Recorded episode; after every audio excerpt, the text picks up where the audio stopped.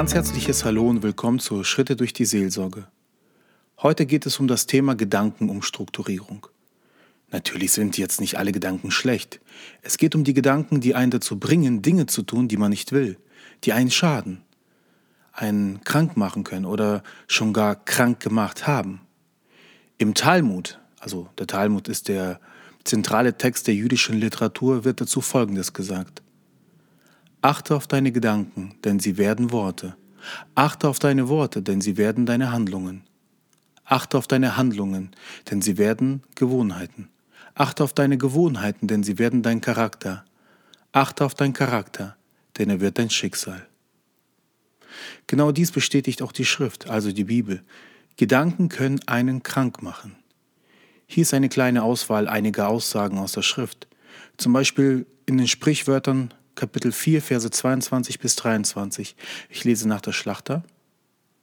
Mehr als alles andere behüte dein Herz, denn von ihm geht das Leben aus. Philippa 4, Verse 7 bis 8 nach der Neue Genfer Übersetzung. Und noch etwas, Geschwister, richtet eure Gedanken ganz auf die Dinge, die wahr und achtenswert, gerecht, rein und unanstößig sind und allgemeine Zustimmung verdienen Beschäftigt euch mit dem, was vorbildlich ist und recht gelobt wird. Psalm 139, Verse 22 bis 24 nach der NGÜ, also neuen Genfer Übersetzung. Erforsche mich, Gott, und erkenne, was in meinem Herzen vor sich geht. Prüfe mich und erkenne meine Gedanken.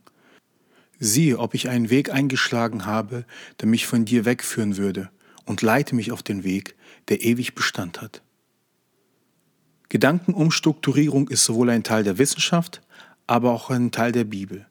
In der Wissenschaft beschäftigt sich vor allem die kognitive Verhaltenstherapie mit der Gedankenumstrukturierung. Doch zuvor möchte ich gerne auf ein, zwei Fragen eingehen. Die erste ist, warum diese Reihe und für wen ist sie gedacht? Seitdem ich ein gläubiger Christ geworden bin, habe ich Seelsorge gemacht. Die Menschen kamen von selbst zu mir. Da ich meine Arbeit gut machen wollte, habe ich mich regelmäßig durch verschiedene Ausbildungen, Fortbildungen und so weiter weitergebildet, um so mein Wissen zu erweitern. Durch meine Aus- und Fortbildung lernte ich viele Richtungen der Seelsorge, Psychologie und dergleichen kennen. Einige habe ich mir angeeignet und andere verworfen. Einige, die ich mir angeeignet habe und mit denen ich arbeite, werde ich in dieser Reihe präsentieren. In dieser Reihe werde ich Schritte durch die Seelsorge machen. Dabei werde ich einige mir wichtige erscheinende Themen ansprechen und verschiedene Techniken der Problembewältigung vorstellen. Meine Aussagen stützen sich dabei auf die Lehren der christlich-therapeutischen Ausbildung, Verhaltenstherapie, gewaltfreie Kommunikation, Heilpraktika für Psychotherapie und so weiter. Es sind Lehrer wie Reinhold Rute, Samuel Pfeiffer, Michael Dietrich, Marshall Rosenberg und viele, viele, viele mehr, die mich in meiner Laufbahn geprägt haben. Die Themen, die ich mir ausgesucht habe, sind eine kleine Auswahl der Themen, die regelmäßig in der Seelsorge von mir bearbeitet wurden. Mir ist es besonders wichtig zu erwähnen, dass ihr zuerst zu einem Arzt, Psychologen oder wie auch immer gehen sollt und euch untersuchen lassen sollt. Denn viele psychische Krankheiten können hormonell bedingt sein. Natürlich muss auch eine Diagnose vom Facharzt gestellt werden und mit ihm ein Therapieplan erstellt werden. Also, wenn ihr psychische Probleme habt, erst zum Facharzt eures Vertrauens oder sucht euch einen guten im Internet aus und lest euch die Bewertungen zu ihm oder ihr durch. Bei leichten bis mittleren Problemen können solche Seelsorgereien eine gute Unterstützung oder Ergänzung zur Therapie beim Psychotherapeuten sein. Die nächste Frage ist, was meine ich mit Seelsorge? Das Wort Seelsorge steht so nicht in der Schrift, also der Bibel. Dies wird meistens umschrieben. Der Begriff Seelsorge setzt sich aus zwei Wörtern zusammen. Erstens Seele, was eigentlich den ganzen Menschen meint. Das zweite Wort ist Sorge. Im Grunde bedeutet Seelsorge, dass man sich Sorgen um den Menschen macht, dass er zum Beispiel krank ist, ob psychisch oder physisch, und ihm helfen möchte, ihm in seiner Lebenskrise, schwierigen Situationen und so weiter begleiten möchte. Ihn zur geistlichen Reife verhilft. In der Schrift wird dies mit folgenden Begriffen erklärt. Zum Beispiel Parakaleo, was man übersetzen kann mit herbeirufen, einladen, auffordern, aufrufen, dringend und eindringlich bitten, ermahnen, zusprechen, trösten, gut zureden, freundlich zusprechen, gute Worte geben. Das nächste griechische Wort heißt Neuteteo und das bedeutet ermahnen, warnen, zurechtweisen, züchtigen, besser gesagt erziehen, ans Herz legen, den Sinn zurechtsetzen, zurechtbringen, den rechten Weg zeigen. Das nächste Wort heißt Didasco, was man auch mit lehren oder belehren übersetzen kann. Das vorletzte Wort heißt Elektro, was man mit überführen, nachweisen, an den Tag bringen übersetzen kann. Das nächste Wort heißt Epitimao, was man auch mit zurechtweisen, durch ein Machtwort überwinden, tadeln, strafen übersetzen kann. Unter Seelsorge verstehe ich aber noch was anderes.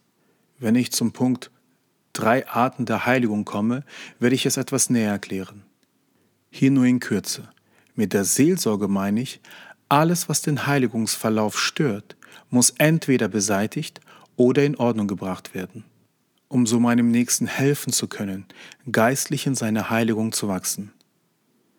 Seelische Probleme sowie Angst, Depression, Belastungsstörungen etc. können meistens starke Hindernisse in der Heiligung sein. Wie ihr das schon gemerkt habt, ist die Reihe eher für Christen gedacht.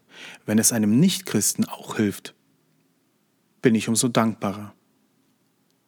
Was ist nun der Hauptpunkt, warum wir eine Gedankenumstrukturierung in vielen Fällen brauchen? Damit werde ich mich jetzt beschäftigen. Was sagt die Schrift dazu? Es ist wichtig zu verstehen, dass alle Menschen Sünder sind. Zum Beispiel bei der Erschaffung des Menschen. Der erste Mensch ist durch den Willen Gottes von Gott erschaffen worden. Gott wollte den Menschen haben. Der Mensch ist gewollt. Es steht in 1. Mose Kapitel 1, Vers 26 bis 31. Ich lese nach der neuen evangelistischen Übersetzung. Dann sprach Gott, lasst uns Menschen machen als Abbild von uns, uns ähnlich Sie sollen über die Fische im Meer herrschen, über die Vögel im Himmel und über die Landtiere, über die ganze Erde und alles, was auf ihr kriecht. Also Gott hat den Menschen erschaffen, ihm alles gegeben und ihn als den Herrn über alles gestellt. Das Problem ist, der Mensch will mehr. Also kam es zum Fall von Adam und Eva. Adam und Eva wurden von der Schlange, also dem Teufel, verführt und fielen in die Sünde. So wird es zumindest in 1. Mose 3, Verse 1 bis 7 erzählt.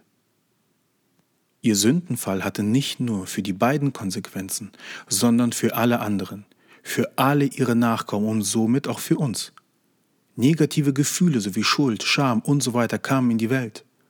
Im Übrigen behandle ich dieses Thema Sünde und Sündenfall etwas genauer in meiner Reihe Schritte durch die biblische Lehre. Nun aber weiter im Text. Paulus erklärt in Römer 3, 23, ich lese nach, nach der Schlachter folgendes. Denn alle haben gesündigt und verfehlen die Herrlichkeit, die sie vor Gott haben sollen. Mag sein, dass jemand sagt, dass er doch keine große Sünden begangen hat und bestimmt nicht für sowas in die Hölle kommen kann. Dazu sagt Jakobus in Jakobus 2,10 folgendes. Ich lese nach der Genfer Übersetzung. Und ihr wisst, wer das ganze Gesetz befolgt, aber gegen ein einziges Gebot verstößt, macht sich damit am ganzen Gesetz mit allen seinen Geboten schuldig. Die Menschheit konnte in den ganzen Jahrtausenden die Sünde nicht besiegen, nicht durch das Gesetz oder sonst irgendwas. Also, es musste ein neuer Mensch her. Und da kommt Jesus ins Spiel. Er hat die Sünde überwunden, ging für alle ans Kreuz. Warum tat er das? Johannes 3:16 sagt dazu, denn Gott hat der ganzen Welt seine Liebe dadurch gezeigt, dass er seinen einzigen Sohn für sie hergab, damit jeder, der an ihn glaubt, das ewige Leben hat und nicht verloren geht. Dies bedeutet auch, dass wenn man zu Jesus gehört, ein neues Leben bekommt und nicht mehr in die Hölle kommt. Paulus erklärt in Römer 6:23 nach der Schlachter, denn der Lohn der Sünde ist der Tod, aber die Gnadegabe Gottes ist das ewige Leben in Christus Jesus, unserem Herrn. Und in 2. Korinther 5,17 sagt er, wie viel mehr wissen wir, wenn jemand zu Christus gehört, ist er eine neue Schöpfung. Das Alte ist vergangen, etwas ganz Neues hat begonnen. Wer zu Jesus gehört, ist für die Sünde gestorben. Er wird ein neuer Mensch sein. Leider bedeutet dies, dass jetzt nicht alles Friede, Freude, Eierkuchen ist. denn es entsteht ein Problem zwischen dem alten und dem neuen Menschen. Die Schrift nennt es auch den Kampf zwischen Fleisch und Geist, wobei das Fleisch also unser böses alte Leben ist und Geist ist das, was nach der Bekehrung kommt und gut ist. Wie schon oben erwähnt, die biblische Lehre behandle ich in einer gesonderten Reihe. Dies wird besonders relevant, wenn es um die Heilung der Christen geht. Wie schon gerade erwähnt, komme ich zum drei Arten der Heiligung. Heiligung geschieht zum einen von Gott, so Paulus in 1. Thessalonicher 5,23. Ich lese nach der NGÜ. Gott selbst, der Gott des Friedens, helfe euch, ein durch und durch geheiligtes Leben zu führen. Er bewahre euer ganzes Wesen, Geist, Seele und Leib, damit wenn Jesus Christus, unser Herr, wiederkommt, nichts an euch ist, was Tadel verdient. Und zum anderen muss der Mensch selbst für seine Heiligung sorgen. Dazu sagt Paulus in 2. Korinther 7.1 nach der NGÜ, so groß sind also die Zusagen, die Gott uns gemacht hat, liebe Freunde. Deshalb wollen wir uns von allem fernhalten, was uns in unseren Gedanken und in unserem Tun beschmutzt, und wollen in Ehrfurcht vor Gott ein durch und durch geheiligtes Leben führen. Also es gibt drei Arten der Heiligung. Im Übrigen bedeutet Heiligung eine Absonderung vom Bösen und sich hinwenden zum Guten. Die erste Heiligung ist die punktuelle Heiligung. Die geschieht bei der Bekehrung. Also, wenn man erkennt, dass man Jesus in seinem Leben braucht und ihn in sein Leben einlädt, wird man geheiligt. Das geschieht einmal, also eine punktuelle Heiligung. Dann wird man ein Teil der Familie Jesu. Paulus sagt in 1. Korinther 6,11: Auch ihr gehört zu denen, die so leben und sich so verhalten. Zumindest einige von euch. Aber das ist Vergangenheit. Der Schmutz eurer Verfehlung ist von euch abgewaschen. Ihr gehört jetzt zu Gottes heiligem Volk. Ihr seid von aller Schuld freigesprochen, und zwar durch den Namen von Jesus Christus, dem Herrn, und durch den Geist unseres Gottes. Dann gibt es die Prozessheiligung. Der Petrus erklärt in 1. Petrus Kapitel 1, Verse 14 bis 16, Richtet euch als gehorsame Kinder Gottes nicht mehr nach den eigensüchtigen Wünschen aus jener früheren Zeit, als ihr noch nichts von Christus wusstet der, der euch berufen hat, ist heilig. Darum sollt auch ihr ein durch und durch geheiligtes Leben führen. Es heißt ja in der Schrift, ihr sollt heilig sein, denn ich bin heilig. Dies bedeutet, dass man nach der punktuellen Heiligung in eine Art Heiligung des Wachstums kommt. Es ist vielleicht mit der Geburt eines Kindes vergleichbar. Wenn ein Kind auf die Welt kommt, ist es wie eine punktuelle Heiligung. Da kommt man aus seinem alten Leben, also dem Leben im Bauch, in ein neues Leben, also außerhalb des Bauches. Nachdem er in die Welt gekommen ist, das Kind, also die punktuelle Heiligung erlebt hat, kommt die Prozessheiligung. Wie der Name es schon sagt, es ist ein Prozess, es ist eine Prozessheiligung. So wie das neugeborene Kind alles lernen muss, das Krabbeln, das Fallen, das Gehen und so weiter und so weiter. Genauso muss es auch ein neugeborener Christ machen. Er muss sehr vieles neu lernen und er wird Fehler machen und wieder aufstehen und so weiter. Und das ist okay, denn es ist ein Prozess. Das Lernen hört erst dann auf, wenn man stirbt. Und dann kommt die dritte Heiligung. Das ist die vollkommene Heiligung. Genau wie die erste einmalig ist, geschieht auch die letzte einmalig. Johannes schreibt in der Offenbarung Kapitel 19, Vers 8, Und es wurde ihr gegeben, sich in feine Leinwand zu kleiden, rein und glänzend, denn die feine Leinwand ist die Gerechtigkeit der Heiligkeit. Diese vollkommene Heiligung oder Verherrlichung, wie es auch andere nennen, geschieht nur, wenn wir im Himmel sind, also tot sind. Also ich möchte das kurz zusammenfassen. Zusammengefasst kann man sagen, dass die biblische Seelsorge genau diese zwei Arten der Heiligung im Blick hat. Wenn die Person erkannt hat, dass, er, dass sie ohne Gott verloren ist, wird diese Person versuchen, auf eine Art und Weise einen Ausweg aus ihrem Dilemma zu suchen. Der beste Weg ist aber Jesus Christus, ihn anzunehmen. Nachdem die jeweilige Person so hoffe ich, Jesus in sein Leben eingeladen hat, bekehrt hat, wird sie geheiligt. Diese Person bekommt die punktuelle Heiligung von Gott. danach beginnt der Prozess der Heiligung, wo beide miteinander arbeiten, Gott als auch die bekehrte Person. Genau hier tritt die biblische Seelsorge ins Leben der bekehrten Person. Die Seelsorge ist eine Hilfestellung, die von einem anderen Christen ausgeübt wird, um seinen Mitchristen zu helfen, in der Heiligung zu wachsen. Eine Möglichkeit zu helfen ist die Gedankenumstrukturierung.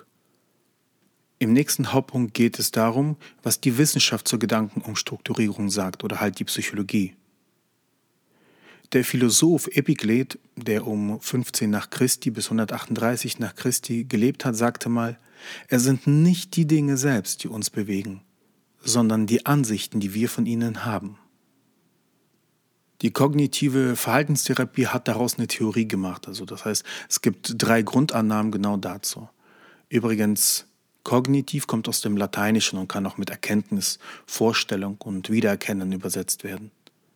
Also, die erste Grundannahme ist, Kognitionen beeinflussen Emotion und Verhalten.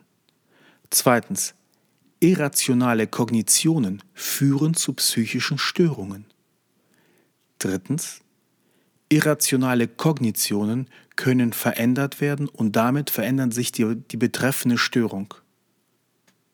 Zusammenfassend kann man Folgendes sagen, dass unsere Gedanken uns und unsere Sicht auf die Welt nicht nur verändern können, sie tun es auch. Da wir meistens in der Lage sind, unsere Gedanken zu verändern, wäre es gut, sie zum Positiven zu verändern. Doch wie schafft man eine Gedankenveränderung oder eine Gedankenumstrukturierung? Im nächsten Hauptpunkt geht es genau darum, wie man seine Gedanken umstrukturieren kann. Ein ganz wichtiges Modell dazu ist das AHA-Modell. Das AHA-Modell ist ein Akronym, also die ersten drei Buchstaben A, H und A haben eine Bedeutung. Das erste A bedeutet Aufmerksamkeit fördern, aufwecken. Das bedeutet negative Gedanken und Gefühle erkennen. Das H drin heißt Hinterfragen der negativen Gedanken und Gefühlen. Bedeutet dysfunktionales Denken und Fühlen untersuchen, zum Beispiel durch das ABC-Modell oder die sokratische Gesprächsführung. Der dritte Buchstabe ist auch ein A und steht für alternative funktionale Gedanken erarbeiten. Das heißt, neues konstruktives Denken, Fühlen sowie Verhalten erarbeiten, einüben und integrieren. Würde man es christlich darstellen lassen, würde man sagen, man muss es erkennen, bekennen und lassen. Der Grundgedanke dieser Modelle ist eigentlich gleich. Man wählt nur andere Begriffe und das war's. Eines der wichtigsten Punkte in der Gedankenumstrukturierung ist, dass man das Problem erkennt, es analysiert. Nur wer das Problem erkennt, kann es auch wirklich beseitigen. Da kommt man ziemlich gut mit dem ersten Buchstaben des Aha-Modells hin, der Aufmerksamkeit fördern, aufwecken. Doch noch ein paar Worte zu unserem Weltbild. Die Wahrnehmung, ob eine Sache gut oder schlecht ist, ob etwas einem gefällt oder nicht, ist subjektiv. Unsere Wahrnehmung wird durch unsere Erfahrung unter anderem geprägt. Dementsprechend handeln wir bewusst oder unbewusst, so wie wir halt handeln.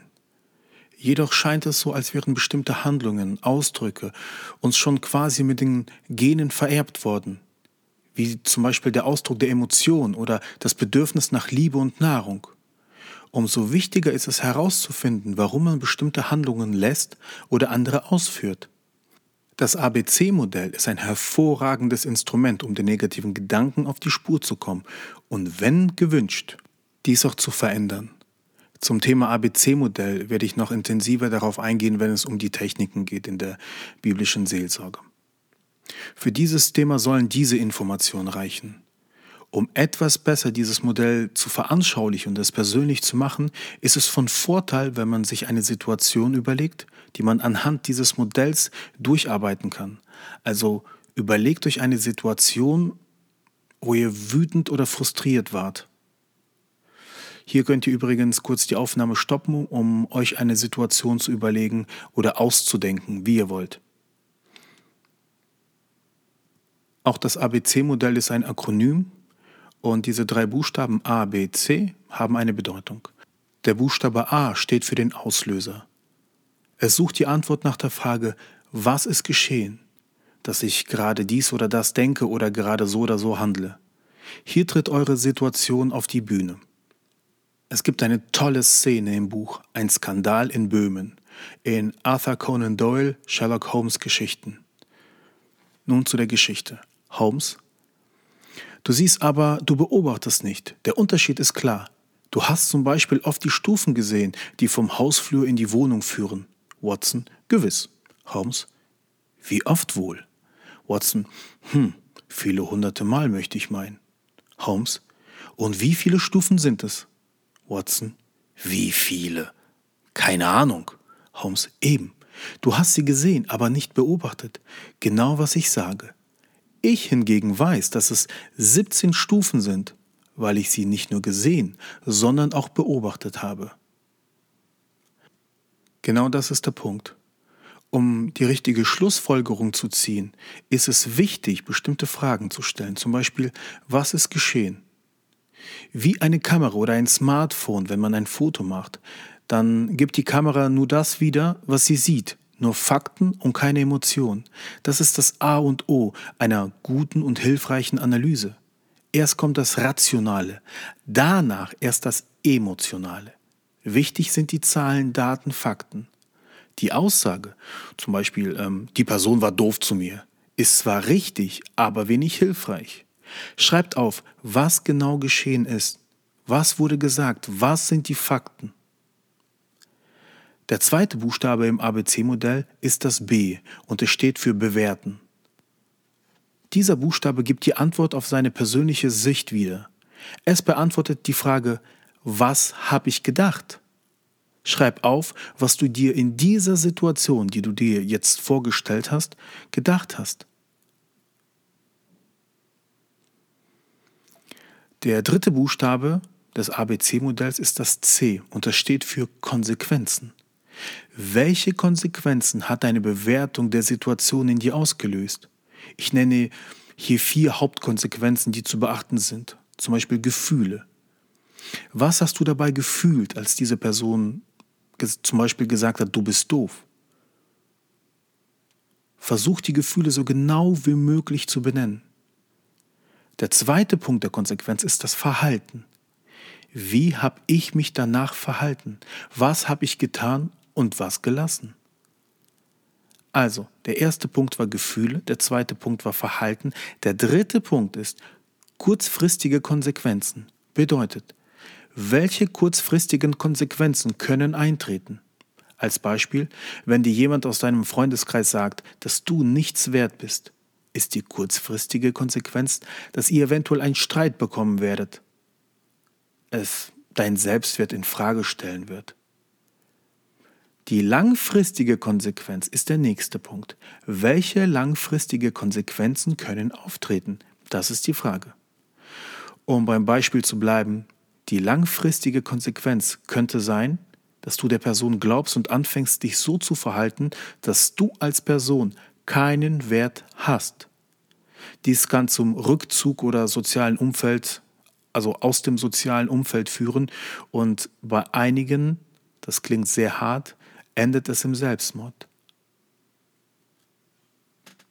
Nachdem das ABC-Modell bearbeitet wurde, kommt der zweite Punkt im AHA-Modell, der Buchstabe H, und der steht für hinterfragen.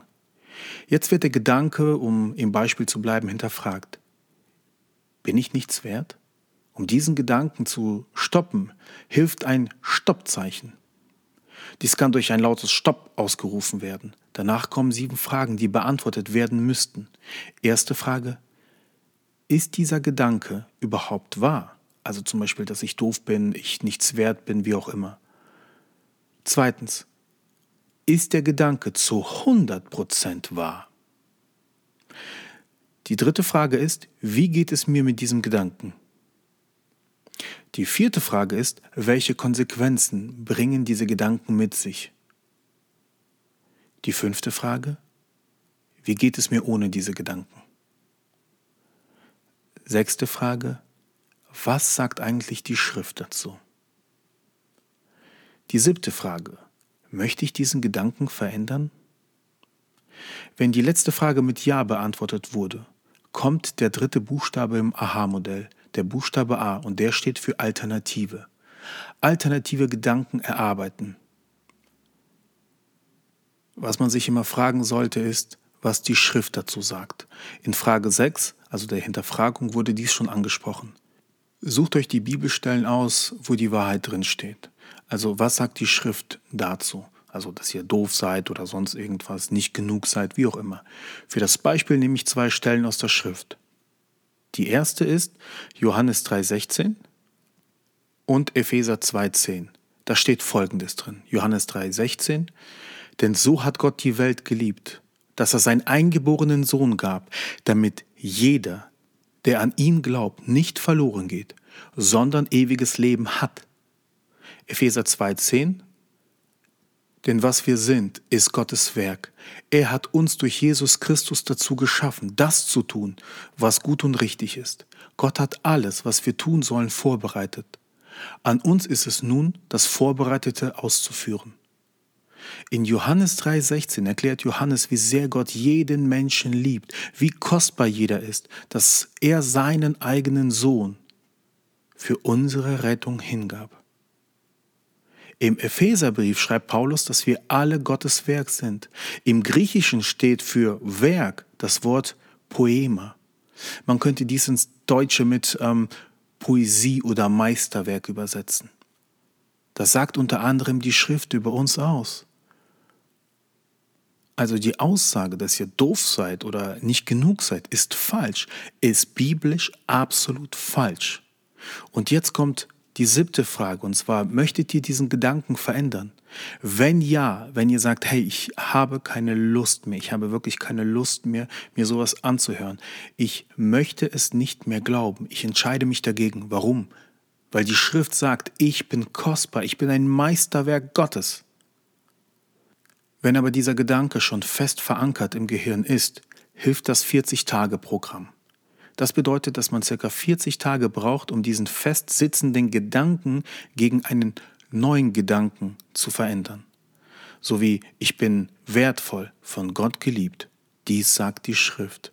Dieser Gedanke wäre zum Beispiel sehr hilfreich. Man wiederholt dies 40 Tage und liest die Schrift dazu, also die Bibelstellen, die einem helfen, die neuen Gedanken wirklich im Gehirn zu verfestigen. Ich bin am Schluss angekommen. Und wie schon gesagt, das sind Schritte durch die biblische Seelsorge. Das war nur ein kleiner Überblick, wie man eine Gedankenumstrukturierung machen kann. Also, kleine Zusammenfassung. Wir haben gesehen, dass alle Menschen Sünder sind und die Menschen ein neues Leben brauchen oder aus ihrem alten Menschen einen neuen Menschen machen müssen, wenn sie ein gutes Leben haben wollen. Das führt dazu, dass wir die drei Arten der Heiligung haben die punktuelle Heiligung, die Prozessheiligung und die vollkommene Heiligung. In einem Hauptpunkt habe ich auch erwähnt, was die Wissenschaft dazu sagt, also die kognitiven Verhaltenstheorien und so weiter. Drei davon waren besonders wichtig. Das ist einmal die Kognition beeinflussen Emotionen und Verhalten. Zweite war irrationale Kognition führen zu psychischen Störungen. Und das dritte war irrationale Kognitionen können verändert werden und damit verändert sich die betreffende Störung. Dann gab es das AHA-Modell. Das AHA-Modell ist ein Akronym und steht für A, Aufmerksamkeit fördern, H, hinterfragen und der letzte Buchstabe A steht für alternative Gedanken erarbeiten. Ich lasse mein Gebet, was einem helfen kann, Dinge gelassener anzugehen. Mir hat es jedenfalls geholfen. Es lautet so. Gott gebe mir die Gelassenheit, Dinge hinzunehmen, die ich nicht ändern kann, den Mut, Dinge zu ändern, die ich ändern kann, und die Weisheit, das eine vom anderen zu unterscheiden. In diesem Sinne, bis zum nächsten Mal bei Schritte durch die biblische Seelsorge. Und denkt daran, Soli Deo Gloria, allein Gott die Ehre.